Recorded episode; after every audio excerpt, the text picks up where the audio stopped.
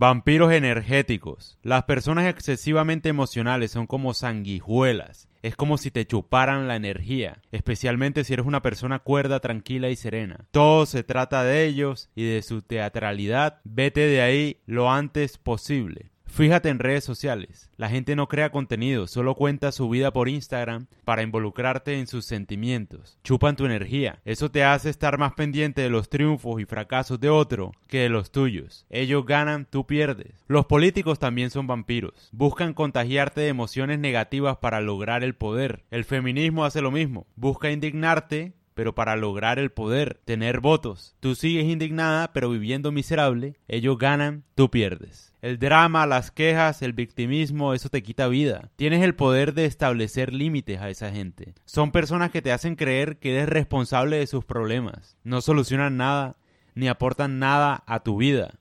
No tienes la obligación de hacer feliz a nadie, ni de resolver la vida de nadie. Primero resuelve la tuya y si quieres, ayudas a los demás. Chistoso porque tú ves los políticos que quieren cambiar el clima, combatir el calentamiento global, quieren lograr la naturaleza, quieren lograr la igualdad, la libertad de los pueblos, etcétera, etcétera, etcétera, y no son capaces de tener una familia sensata, tienen problemas en su hogar, no han arreglado su problema de familia con su esposa, con sus hijos, y van a venir a salvar la humanidad. Por amor a Dios. Seamos serios. Un poquitico de sensatez.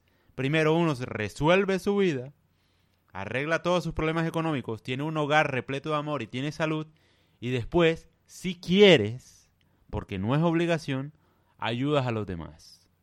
Y empezarías, en todo caso, dentro de tu misma familia, los primos, los tíos, lo que sea. Después, empezarías en tu ciudad, después con el país y así sucesivamente pero la gente quiere resolver la humanidad y viviendo miserablemente, por favor.